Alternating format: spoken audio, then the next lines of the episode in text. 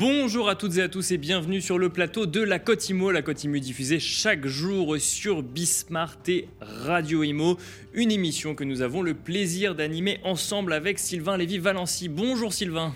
Bonjour Nicolas. Nous sommes mercredi et aujourd'hui je vous fais des raviolis. Ça vous dit Avec plaisir. Non mais je plaisante. en plus, euh, alors c'est plutôt, on va parler plutôt de tendance immobilière comme tous les mercredis et les thématiques, croyez-moi, sont pleines de diversité. L'idée c'est de respirer à plein nez, si je peux dire les choses ainsi l'ère de la planète immobilière que nous réserve le programme d'ailleurs Nicolas aujourd'hui. Eh bien écoutez Sylvain, au sommaire de cette émission, nous aborderons un sujet discret et pourtant essentiel, à savoir le décryptage des tendances du marché immobilier, un décryptage qui vous sera proposé par un économiste prospectiviste, pardon. Puis nous ferons un focus sur les tensions du marché locatif. Pour aborder ces deux sujets, nous accueillerons dans un premier temps Pierre Sabatier, économiste prospectiviste et président du cabinet PrimeView, et ensuite nous accueillerons Philippe de Ligniville, le directeur marketing et communication de Bien Ici. La Cotimo revient dans un instant. Et oui, le comportement, Nicolas, du marché immobilier peut être analysé de différentes façons. Tout dépend, en effet, du prisme par lequel on va l'aborder. Euh, il va de soi qu'un agent immobilier ne portera pas forcément le même regard sur un immeuble qu'un architecte, par exemple. Euh, la Côte c'est aussi ça.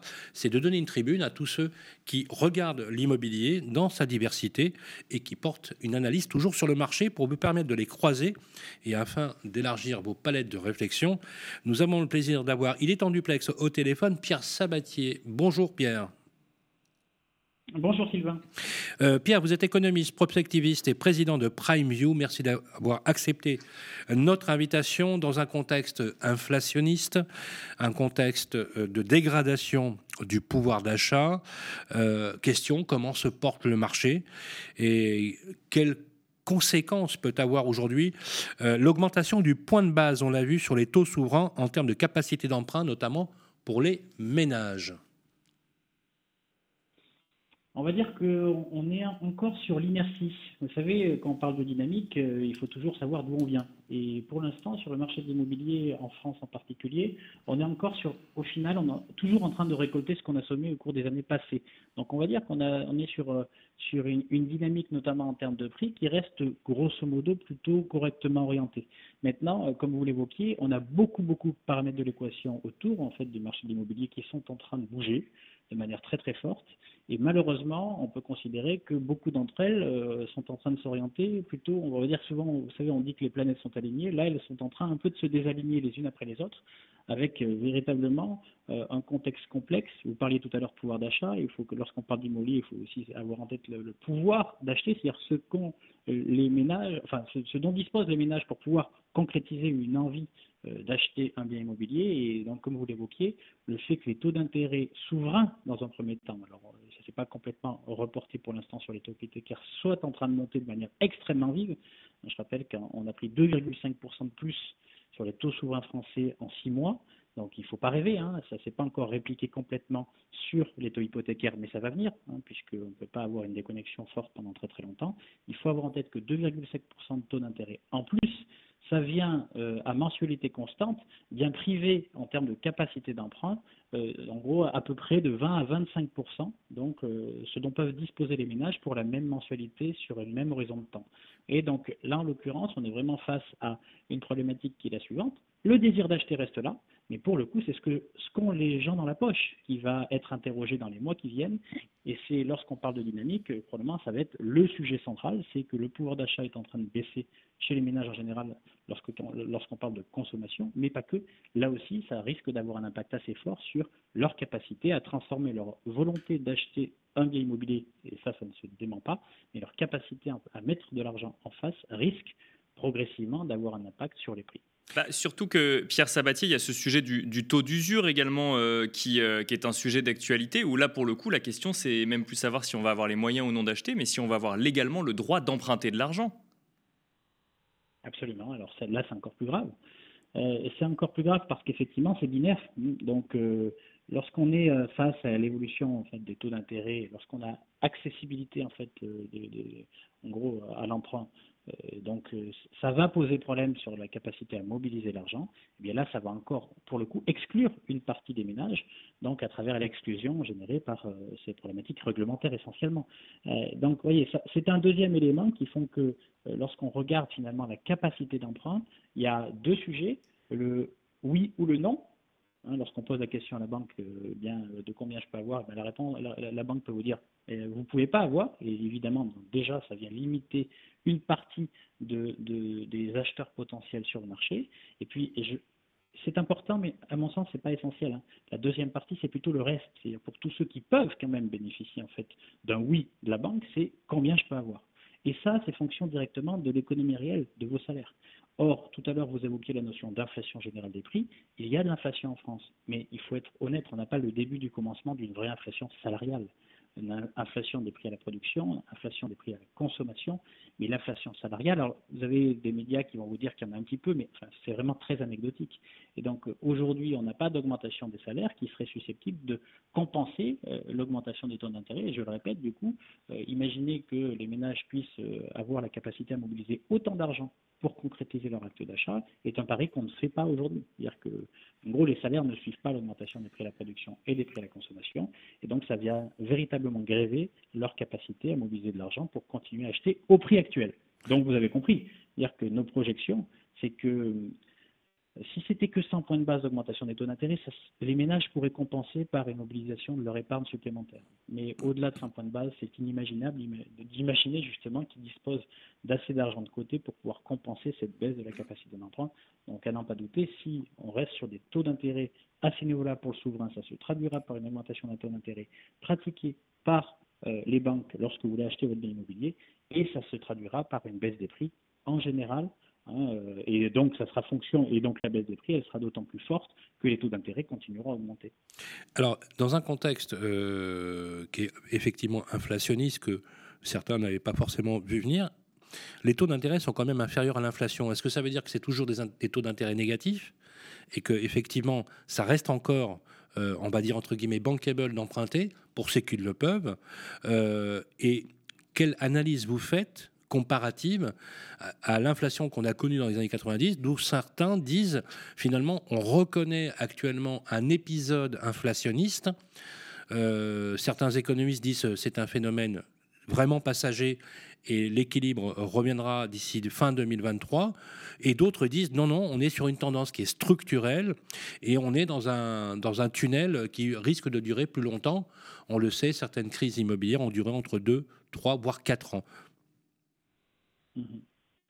Alors c'est une question compliquée parce que vous, pour y répondre, il faut aborder des problématiques qui sont d'ordre de court terme, d'ordre conjoncturel et d'autres d'un point de vue plus structurel. Euh, aujourd'hui, l'origine de l'inflation et donc l'origine de la hausse des taux, hein, puisque les banques centrales augmentent leurs taux d'intérêt parce que justement il y a de l'inflation. Donc la vraie question à se poser, c'est est-ce que l'inflation est durable? Euh, Il y a deux dynamiques par rapport à cela. il y a une première dynamique qui est liée à euh, véritablement la guerre entre la Russie et l'Ukraine. Donc là, pour le coup, qui rajoute en fait de l'inflation dans un contexte qui était déjà assez tendu en termes de prix.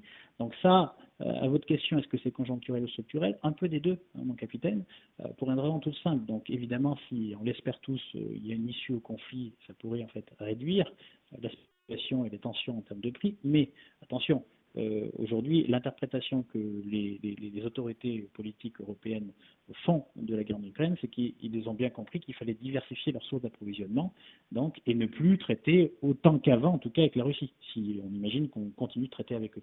Ça, concrètement, ça ne va pas s'arrêter du jour au lendemain. C'est-à-dire quand vous êtes en train de restructurer vos filières d'approvisionnement, c'est d'économie réelle. C'est pas de la spéculation où je mets mon argent à un endroit et je vais le porter à un autre endroit. Et ça, ça peut se faire du jour au lendemain. Là, on parle de euh, construire une capacité d'approvisionnement qui n'existe pas, en tout cas pas suffisamment pour pouvoir euh, répondre aux besoins aujourd'hui des Européens. Donc ça, ça va durer. Donc on va avoir des tensions inflationnistes associées à cela. Mais attention, donc ça c'est clairement en fait le, vrai sujet, c'est qu'en vrai on a vraiment une reconstruction géopolitique du monde avec trois blocs, la Chine d'un côté, les États-Unis de l'autre et l'Europe qui est en train de se réveiller. Et donc ça, ça va mettre un peu de temps. Après, il ne faut pas non plus être dupe. Dire que l'augmentation des taux d'intérêt dont je parle, ça va naturellement aussi réduire les tensions inflationnistes qu'on connaît partout. Puisque l'inflation, c'est quoi? C'est qu'il y a une demande supplémentaire par rapport à l'offre. Donc là, l'offre est, sous contrainte. Et qu'est-ce qu'on fait en, augmentant les taux d'intérêt? Eh bien, on va diminuer, comme vous l'évoquiez au départ de l'interview, euh, le pouvoir d'achat des ménages. Et la conséquence directe, c'est qu'on va régler la problématique inflationniste en créant de la récession. Donc c'est ça en fait, c'est finalement un phénomène assez classique. La récession, c'est quoi? C'est j'augmente les taux d'intérêt à un niveau tel que les ménages vont, vont devoir moins consommer moins consommer, euh, moins investir. Pierre, Sabatier, alors effectivement, le, mécanisme d'augmentation des taux d'intérêt pour réduire l'inflation de l'autre, effectivement, on, le comprend, du moins en théorie. On va voir qu'effectivement, dans la pratique, comment ça fonctionne avec cette inflation euh, réelle et cette inflation apportée. La, question qu'on se pose ici sur le plateau de la Côte c'est euh, quel impact, quelles conséquences directes ou indirectes sur le marché de l'immobilier? J'ai envie de vous poser une question qu'on peut se poser aussi sur des marchés financiers en ce moment, c'est que on anticipe des, une période de croissance plus compliquée, les ménages ont moins euh, de, d'épargne ou en tout cas de pouvoir d'achat à venir, les banques prêtent un peu moins. Est-ce qu'on ne va pas se retrouver avec un effet autoréalisateur d'un marché immobilier qui va baisser de fait qu'il y aura moins de demandes et moins de capacité d'achat de toute manière? Oui, on peut. Honnêtement, c'est notre point de vue. Parce que là, on a évoqué la demande finale qui est sous pression et qui va le rester. Parce que vous évoquez moins de croissance. La réalité, c'est un peu un chat un chat. C'est clair, on s'oriente vers probablement une récession assez classique qui vient en fait de la restriction des conditions de financement dans un moment où l'augmentation des prix à la production ne peut pas être répliquée, répercutée sur, prix de vente, sur le, prix de vente final. Donc là, on peut être assez inquiet sur l'ensemble du marché de l'immobilier, notamment également du marché de l'immobilier neuf, parce que vous avez l'effet ciseau terrible c'est la plupart du temps, c'est toujours comme ça. C'est-à-dire qu'à un moment donné où beaucoup de gens sont rués en fait vers ce type d'investissement, ça fait beaucoup monter les prix. Donc, on va dire, on était sur des niveaux de rentabilité qui faisaient que cette augmentation des prix compensait l'augmentation des prix à la production des biens immobiliers. Et ça, c'est important de l'avoir en tête puisqu'il y a deux origines à cela. L'inflation des matériaux, qui forcément faisait monter les prix à la production, mais aussi l'inflation réglementaire, parce que vous savez qu'on est dans un pays qui adore ça. C'est-à-dire que l'inflation de normes amène aussi à, une vraie inflation des prix à la production dans le monde immobilier. Et là, on a l'effet ciseau terrible où on a augmentation des prix à la production et érosion de la capacité d'achat euh, du client final. Donc là, on peut être inquiet sur les marges, euh, notamment des, producteurs en fait d'immobilier, puisqu'on a l'effet ciseau parfait, mais pas dans le bon sens, qui fait que ça pourrait secouer assez rapidement sur le marché.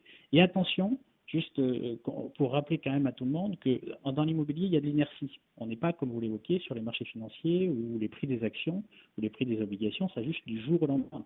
Là, on a de l'inertie. C'est-à-dire que les prix actuels, c'est la réalité du marché d'hier. Hein, c'est-à-dire que presque de l'année dernière ou du début d'année. Donc, euh, il faut avoir en tête que la réaction classique, c'est quoi? C'est que les difficultés qu'on rencontre vont d'abord jouer sur le volume de transactions et simplement après quelques mois, voire même parfois quelques trimestres, ensuite on aura justement de prix. Parce que c'est un marché dans lequel on a beaucoup plus d'inertie que sur le marché financier. Pierre Sabatier. Mais il faut quand même comprendre. Oui, pardon. Pierre, Pierre euh, justement, dans, cette mouture, on entend des signaux en ce moment, et le signal le plus emblématique, c'est le signal de la liquidation euh, judiciaire des maisons Phoenix, qui était un constructeur, qui est un constructeur de maisons individuelles emblématique. Euh, à votre avis, est-ce que ça va avoir une influence sur l'état aujourd'hui de la santé du marché C'est vrai que tout le monde en parle aujourd'hui. Une influence, non, mais c'est un signal faible. C'est un signal faible. C'est ce que j'évoque, c'est qu'à un moment donné, vous ne faites pas rentrer un carré dans un rond. Quand vous avez augmentation des prix à la production, à la fois parce que les choses coûtent plus cher et qu'en plus on est dans un monde dans lequel en fait on s'amuse à rajouter des normes sur des normes. Alors pour, vous savez, l'enfer est pavé de bonnes intentions hein, pour des sujets qui peuvent être tout à fait euh, louables. Mais la réalité, c'est qu'un entrepreneur dans le monde de l'immobilier et de la construction, eh bien, il y a un compte de résultat à gérer avec des charges d'un côté une capacité à vendre de l'autre. Et là, vous avez encore une fois augmentation des prix à la production. Et donc, est-ce que, est que ça va inquiéter le marché? J'en sais rien. Mais par contre, pour nous, en tant qu'observateurs, clairement, c'est un signal faible que le marché est sous tension. Pour les acteurs les plus fragiles, ils sont déjà avec des marges qui leur permettent en de devenir inquiets en fait sur l'avenir et qu'on n'en est qu'au début. C'est ça qu'il faut avoir en tête. C'est-à-dire qu'en gros, là, pour le moment, on n'a pas encore eu véritablement de tension sur les conditions de financement, sur le pouvoir d'acheter des clients finaux. Là, ça va commencer. Donc évidemment, c'est quelque chose qu'on regarde avec beaucoup d'attention et c'est un signal faible. Ça ne veut pas dire que c'est cela qui va catalyser en fait quelque chose. C'est pour nous plutôt un symptôme euh, un peu prématuré euh, d'un marché de la construction et de l'immobilier en général qui va être assez moins bien orienté qu'au cours des dernières années. Il faut aussi avouer que ça avait été extraordinaire en fait au cours des derniers trimestres. Hein. Alors très rapidement, il nous reste très peu de temps, euh, Pierre Sabatier, mais une question quand même, parce qu'on a l'impression qu'il y a beaucoup de pression sur ce marché, marché immobilier, et de l'autre, il y a eu quand même un, problème de logement aujourd'hui en France qui est quand même assez conséquent, on peut parler même de crise du logement. Est-ce que euh, on ne peut pas s'attendre à ce que des politiques publiques viennent créer un peu plus de fluidité quand même entre logement et tension sur le marché immobilier? une question. Vous avez entendu rire, hein, Pierre Sabatier N'est-ce pas je, Écoutez, vous savez probablement que mon cabinet euh, travaille sur ces sujets-là depuis maintenant pas mal de temps. Pour être, on est probablement parmi les, les, plus pointus sur le sujet en fait des politiques publiques en soutien à l'immobilier locatif, notamment pour répondre à cette problématique de tension, notamment dans, dans donc, euh, de tension de logement, notamment dans les zones tendues. Aujourd'hui, clairement, dans ces conditions-là, il faudrait que l'État ait une politique ce qu'on appelle contracyclique face à un marché qui va commencer à ralentir et c'est obligatoire. Si on ne veut pas se retrouver avec une crise sociale associée au manque de logement, il faut que l'État mette le paquet mais pour ça, il encore faut-il qu'il en soit conscient. Et là, pour le coup, ça me dépasse, hein, puisque euh, là, la question, on va avoir, vous savez qu'avec les mouvements actuels, il va y avoir des politiques publiques qui vont probablement être relancées. Euh, c'est vraiment une question qui nécessite beaucoup de temps pour être appréhendée, mais là, clairement, euh, il faut que les pouvoirs publics comprennent que le marché va se dégrader et que dans ces cas-là, on a besoin de soutien. Alors le soutien, c'est pas forcément en fait des logements d'origine en fait publique, hein, mais on avait jusqu'à maintenant des, dispositifs du type Pinel, hein, qui étaient euh, en gros un soutien à l'investissement dans l'immobilier locatif neuf. Il y a eu beaucoup en fait d'évolutions à travers cela. Vous savez qu'en fait aujourd'hui il y a la Super Pinel qui en gros le, logement parfait, mais la réalité c'est que le marché ne s'en saisit pas et s'en saisira pas, hein, parce que ça coûte trop cher à produire et qu'il n'y a pas d'offre, il n'y a pas vraiment de demande pour ça, et ça n'a pas besoin de logement véritable en termes de nombre dans les, zones tendues. Donc euh, aujourd'hui, la tendance est plutôt à réduire la voilure sur le front des politiques publiques en soutien, de, en soutien d'immobilier à l'investissement dans l'immobilier locatif qu'autre chose. Donc là, pour le coup, il faut que la profession se mobilise pour aller expliquer la situation du marché actuel et dire à quel point il est nécessaire que les pouvoirs publics s'engagent et aide les acteurs aujourd'hui à pouvoir répondre à ce, manque de logements avéré dans certaines zones. On finira là-dessus. Merci beaucoup euh, Pierre Sabatier. Je rappelle que vous êtes économiste et prospectiviste, enfin économiste prospectiviste pardon, et président de PrimeView. Merci d'avoir accepté notre invitation euh, sur le plateau de la Cotimo. Et quant à nous, on se retrouve tout de suite. Et nous voici repartis sur le plateau de la Côte Imo. Nous allons à présent parler d'un marché, d'un marché euh, souvent commenté par les associations de défense des consommateurs, un marché dont les, les, usagers se savent protégés par la loi du 6 juillet 89. Vous l'avez deviné, nous allons parler du marché locatif, décryptage de la tendance de l'investissement locatif et du marché locatif dans son ensemble avec notre invité Philippe de Ligniville, directeur marketing et, communication de Bien Ici. Bonjour Philippe de Ligniville. Bienvenue sur le plateau de la Côte Imo. Nous sommes ravis de vous recevoir avec, avec Sylvain. Alors on va essayer de comprendre hein, dans un premier temps déjà ce marché locatif, où est-ce qu'on en est? Qu'est-ce que vous constatez chez Bien Ici? Bien Ici, plateforme de mise en relation entre acheteurs et vendeurs, hein, euh, concurrente d'autres plateformes qu'on ne mentionnera pas, euh, qu'on ne mentionnera pas ici. Qu'est-ce que vous constatez en matière d'offres et de demandes? Où est-ce qu'on en est? On a vu deux années euh, Covid où les professionnels de l'immobilier nous disaient que c'était un peu compliqué. Une reprise, alors en demi-teinte, ça dépendait un petit peu de qui l'expliquait après, après cette période-là. Où est-ce qu'on en est aujourd'hui sur le marché locatif? Oui, alors ce qui est intéressant avec Bien Ici, c'est comme on publie les annonces des agences, que les clients viennent nous voir, les internautes viennent nous voir en début de projet. Mhm. Parce une recherche, un projet immobilier, ça, ça, recommence souvent par euh, une recherche sur un moteur de recherche et sur un portail. Bah, ça nous permet d'avoir tout de suite les, évolutions du marché. Et donc pour pour le effectivement post-Covid, post-confinement, on, on a eu euh, une période, je dirais vraiment d'euphorie. D'accord. Euh, on a eu quasiment deux ans avec d'une demande qui augmentait tous les mois. Même sur le locatif? Même sur le locatif, oui. Partout. En fait, en fait, les Français en sortant de euh, plusieurs semaines de, confinement, ont eu envie de changer de vie. Et donc, on s'est rendu compte que changer de vie, c'est d'abord et surtout changer de, changer de logement, changer d'habitation. Et, donc, ils sont beaucoup venus sur les portails, ils ont beaucoup regardé, beaucoup consulté. Et ils ont, ils ont fait des, consultations, des recherches qui ont, qui ont changé l'habitude du, pré-Covid, c'est-à-dire que des nouvelles zones, des nouveaux, des nouveaux types de logements. Par exemple, les, euh, les critères comme le balcon, comme le jardin, euh, les espaces verts, le, ont, explosé post-confinement. D'accord, parce qu'effectivement, on savait que par exemple sur le, sur le marché de l'immobilier, à l'achat, c'était effectivement un sujet. Sur le locatif, c'était on voyait exactement les mêmes tendances. Pas exactement, mais en, tout cas, en tout cas des tendances d'évolution de, de, de, recherche. Oui. Et alors, si on regarde aujourd'hui, alors vous avez entendu hein, la séquence précédente, on parle de l'évolution du marché de l'immobilier, on parlait plus du marché euh, des acheteurs, hein, bien sûr, mais il y avait également un sujet, un sujet logement. Qu'est-ce que vous constatez actuellement à mi-année 2022, alors qu'il y a un certain nombre d'angoisses vis-à-vis des investisseurs, pour le coup, en tout cas des acquéreurs, sur ce marché de l'immobilier en matière d'offres et de demandes, mais pour le coup, de marché de l'immobilier locatif. locatif oui. Mm.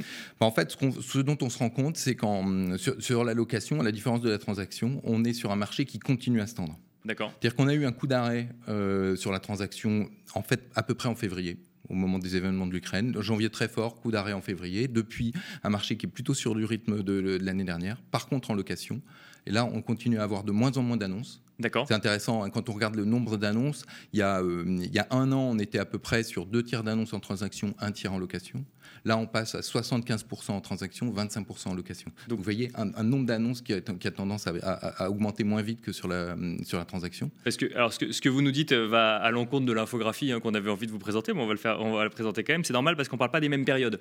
Euh, nous, on a on notait effectivement, enfin, c'est nous d'ailleurs, non, c'est un dossier euh, publié par Statista, la location des biens immobiliers en France, qui date de novembre 2021, constaté que le nombre d'annonces de logements meublés à la location entre 2020 et 2021, donc avant effectivement la période dont on parle actuelle, a été en augmentation de 257% à Bordeaux et de 185% à Paris. Et là, vous nous dites que tout s'est arrêté. Attention, il y a un, un terme important dans votre infographie, c'est meublé.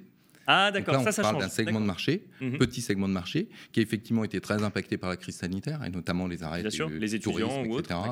C'est souvent des biens qui sont mis en tourisme. Donc euh, effectivement, le meublé peut avoir euh, une dynamique un peu différente du global de la location. D'accord. Moi, quand je vous parle de location, c'est vraiment euh, logement vide et logement. Et, là, on voit du coup, un, non pas un recul du marché, mais un recul du nombre d'annonces postées à la, à, la, location. Non, ce qu'on voit, ce, ce qu'on voit, c'est qu'on a, on avait autant, on a un nombre d'annonces en transaction qui augmente, qui augmente fort, on augmente moins vite en location. D'accord. Ah oui, c'est pas une réduction, c'est pas une réduction. D'accord. C'est pas une réduction. Surtout et surtout, ce qu'on voit, c'est qu'on a une augmentation de la demande sur la location, alors que plutôt une stabilisation sur la transaction. Donc c'est-à-dire que les, gens, on a plus de gens qui cherchent la location, à peu près 30% de, de, recherche en plus sur la location. Et quand on regarde, un, un, indicateur important, c'est le nombre de contacts par annonce. C'est-à-dire pour un même bien louer, combien de gens contactent l'agence. Et là, on est sur une augmentation de l'ordre de 45% par rapport à l'année dernière. Une question avant de passer la, parole à Sylvain sur ce marché locatif. Euh, vous voyez une évolution du profil du locataire, de celui qui demande une location aujourd'hui? Est-ce que euh, vous voyez euh, des déçus de l'achat ou de l'achat immobilier justement en lien avec le contexte plus complexe aujourd'hui ou c'est un peu tôt pour le dire? Alors ce qu'on voit surtout, c'est parce que la location, c'est souvent malheureusement le marché sur lequel, vers lequel on se tourne quand on, ne peut pas accéder à la transaction pour des raisons de pouvoir d'achat, pour des raisons d'endettement. Euh, et ce qu'on voit, ce qu'on voit surtout, c'est qu'on a une baisse des primo-accédants sur la transaction. Et donc une, population qui a tendance à augmenter en location parce que on pense, mais ça c'est notre, analyse, hein, on pense qu'on a plus de gens qui, ne peuvent accéder à la, transaction et à l'achat. La question euh, qu'on se pose en ce moment, effectivement, c'est avec le resserrement euh, annoncé finalement du, marché de l'immobilier. Avec, euh, on a évoqué les taux d'intérêt dans la première partie, euh, qui effectivement désolvabilise entre guillemets une partie des primo-accédants. Hein, c'est le ventre mou du marché. Est-ce qu'il y a un effet report sur le marché locatif, c'est-à-dire ceux qui auraient voulu acheter ou pourraient acheter il y a deux mois seulement ou trois mois, finalement vont rester sur le circuit locatif est-ce que ça, on peut l'observer ou pas C'est ce qu'on lit en tout cas en termes de dynamique. oui, oui. c'est-à-dire qu'il y a un, marché de la location qui est beaucoup plus dynamique que le marché. Et donc ça traduit donc un tassement effectivement de la transaction, c'est ce que vous avez dit tout à l'heure, et donc une augmentation mécanique dans la recherche et du parcours résidentiel sur la location. Alors la question euh, qu'on se pose aussi, c'est sur les villes moyennes. Il y avait effectivement euh, euh, des départs massifs, peut-être pas, mais en tout cas un certain exode urbain des grandes métropoles vers des villes moyennes. Est-ce que ces villes moyennes vont tirer leur épingle du jeu dans un marché justement où justement ces villes étaient attractives d'un point de vue prix. Alors que là où je pouvais pas forcément acheter dans les grandes métropoles, je vais plutôt aller à 100, 200, 300 km et finalement changer de vie à la faveur d'un pouvoir d'achat qui ne cesse de se dégrader. Oui, tout à fait. Quand on, la sortie du confinement, effectivement, on a vu des villes comme Reims, on a vu comme Orléans, les villes, les villes TGV qu'on appelait. Voilà, les villes TGV, c'est, euh, on est à une heure, une heure de Paris, euh, et les gens qui, qui, qui, qui, partent en province sur ces villes-là pour aller chercher un immobilier qui est un peu, un peu moins cher. Ce qu'on a vu là-dessus, c'est qu'effectivement l'offre a, explosé, elle a tendance à, se, à revenir à, son niveau 2019. Euh, il y a aussi un élément important, et ça qui, joue beaucoup dans les déplacements, c'est le prix de l'énergie. C'est-à-dire qu'aujourd'hui, vous ne pouvez pas occulter l'évolution de l'énergie quand vous faites votre, euh, votre projet immobilier. C'est clair, c'est clair. Pour vous loger, déjà pour votre chauffage. Loger et mobilité. Et puis surtout mobilité. Et, eh oui, et ça, ça, ça, ça, ça, ça change qui complètement. plus facilement à 50 km, du coup, ne le font plus parce que ça coûte trop cher. Voilà, exactement. Et, tout le monde n'a pas encore une fois de, de véhicule euh, électrique. La crise sanitaire avec la location meublée, vous l'avez dit tout à l'heure, ça a marqué effectivement les esprits puisque les, ce qu'on appelait les Airbnb ont basculé dans les contrats de location meublée. Euh, on se rend compte que une écrasante majorité, j'ai pas les chiffres, mais peut-être nous aider, de petites surfaces sont quasiment toutes en meublé. Oui. Est-ce que ça veut dire qu'on ne trouvera plus un studio dans Paris en, location vide, c'est-à-dire en, bail de trois ans, parce que pour rappeler qu'un bail meublé, c'est un bail d'un an, et euh, un bail vide, ça commence à partir de trois années, un bail de trois à six ans.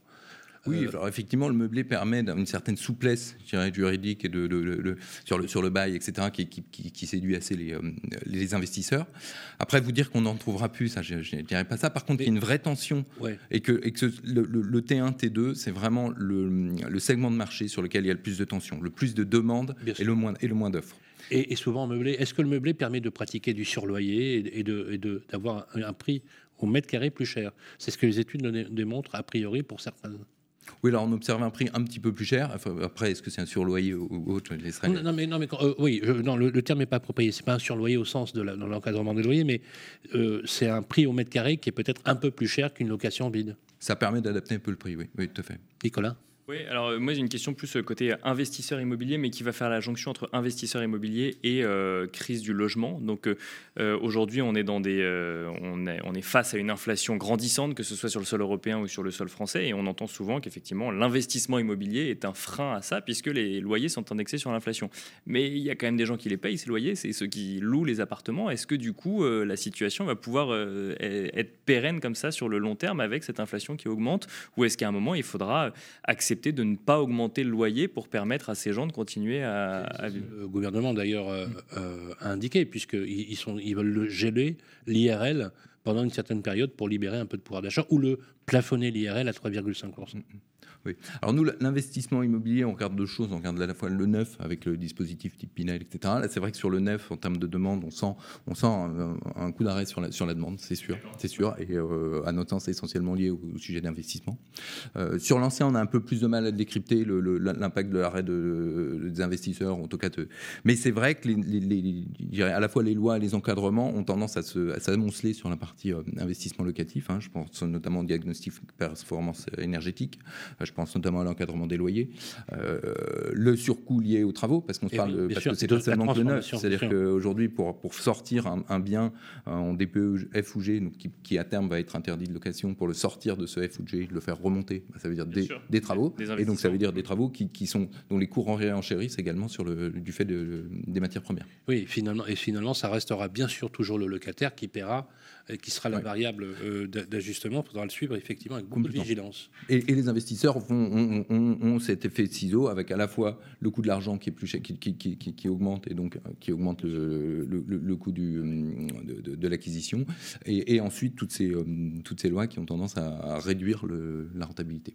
Et nous finirons là-dessus. Merci beaucoup Philippe de Ligniville. Je rappelle que vous êtes directeur marketing et communication de Bien Ici et c'est déjà la fin de cette émission Sylvain.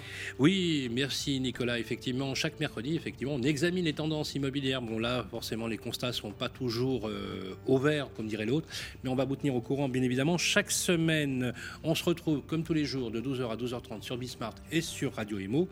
Merci à tous nos invités d'avoir... Euh, participer à cette émission. Demain, on se retrouve pour Politique Imo, on parlera de politique.